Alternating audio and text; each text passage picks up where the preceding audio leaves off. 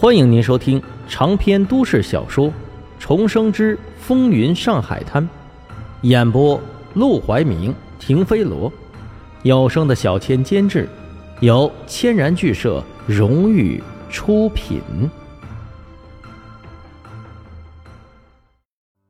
第十三章：生死边缘。这一瞬像永生一样漫长，沈梦生能看到。卢小佳脸上每一丝肌肉的抽动，能看到布满他瞳孔的痛苦和挣扎，能感觉到冰冷的刀尖刺破薄衣，触碰到肌肤的冰凉。死亡降临，如此真切。干什么呢？骤然响起的山东口音，闷雷一样砸在两人的头顶。卢小佳手一抖，忙把水果刀藏在背后，狰狞痛苦的脸上撕裂出一个灿烂的笑。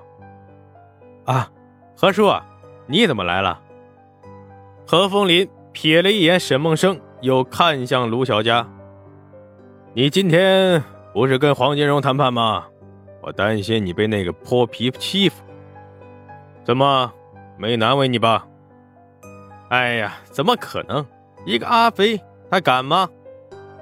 卢小佳满不在乎的笑，转身拿起个苹果，动作自然的把沾血的刀尖插进果肉。我们都谈妥了，明晚我去他的赌馆赌资他出，到时候玩他个倾家荡产。正好何叔的寿辰快到了，我就用这笔钱给您买个好寿礼。何风林淡淡一笑，显得很是满意。他期望中的卢小佳就是这般模样，浪荡、嚣张、玩世不恭，只对钱和玩感兴趣，一辈子无所事事，只能背靠他这棵大树乘凉，也省得手底下那些老帮皮总想撺掇他找麻烦，抢一些他本就不该碰的东西。嗯，没事就好。他戴着白手套，负着手。转过身去，刚要离开，又忽然回过头来看向沈梦生，上下打量一遍。很少见你这里来朋友啊。卢小佳一惊，额头上的冷汗又浸湿了刘海，他不自在的抬手抹了一把。啊，呃，他是，您就是何大将军吧？我叫沈梦生，前几天在西园看戏，遇上卢少爷吗？想找卢少爷。在将军手下谋个差事，我力气大的很，打枪扬盘，但学得快。到了何将军手下，一定好好表现。正好您来了，这不是缘分吗？您就收了我吧。沈梦生挂着一脸谄媚的笑，笑得脸都快抽筋了，还急忙从裤兜里摸出一大把钞票，零零散散的直往何风林手里塞。何风林推了两把，竟然推不开，气得一扬手。只听哗啦啷当的，铜元撒了一地。沈梦生啊，赶紧趴在地上划拉，生怕少了一个，财迷一样。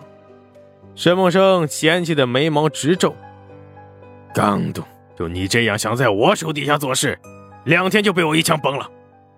说完，拍了拍被铜元弄脏的白手套，朝着卢小佳说道：“晚上来吃饭，你婶儿要给你炖鸡汤。”我还要去马场，先走了。卢小佳亲自送到客厅门口，等到他的车走远之后，脸上的笑容才慢慢消失，最后又恢复成阴沉沉的冷。他转过身，手里还拿着刚削好的半个苹果和水果刀，而沈梦生也慢慢的站了起来，捏紧手中的铜元。恭喜你，又多活了几分钟。不过，到此为止了。眼见卢小佳再次把水果刀刺来，而沈梦生却面无表情的看着他。明知道你有客人，何风林进来却没人通报。卢少爷，你的处境比我想的更堪忧。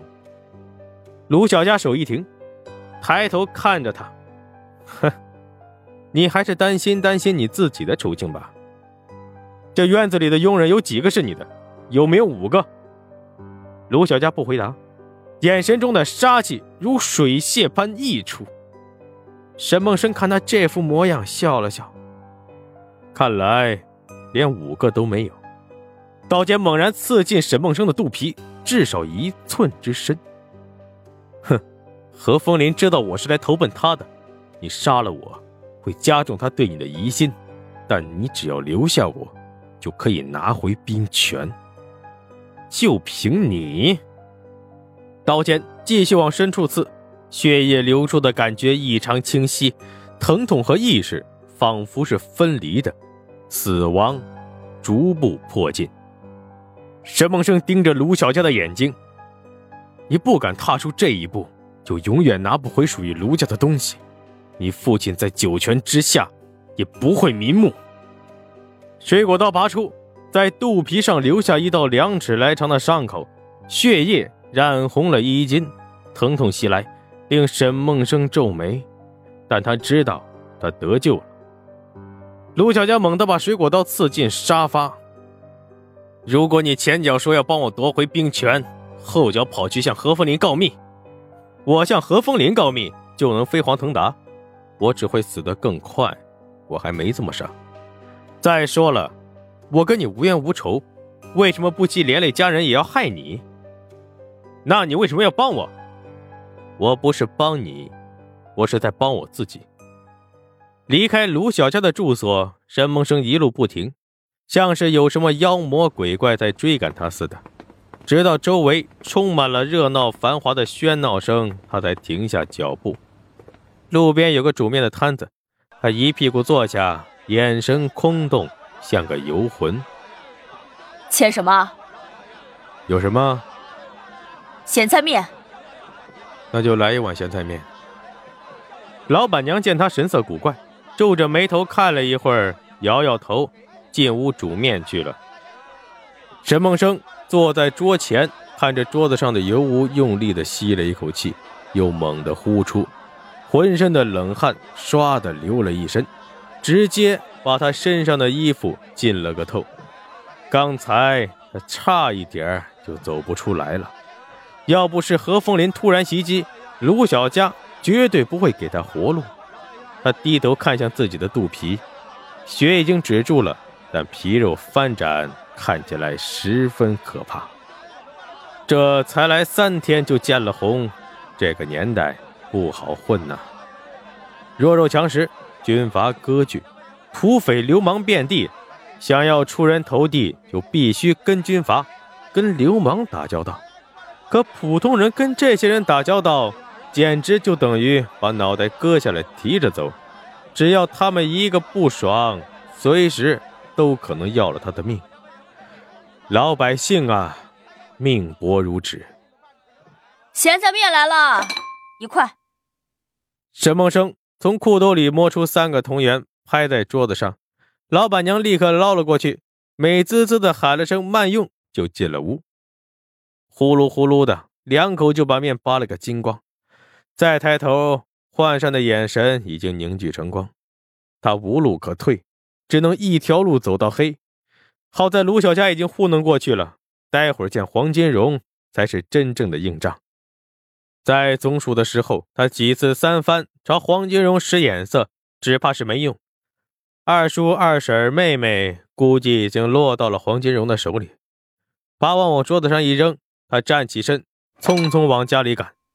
到了附近的拱桥，他才刚刚跨上台阶就见沈如叶从一旁冲了出来，抹着眼泪直往前跑。如月，他急忙喊了一声。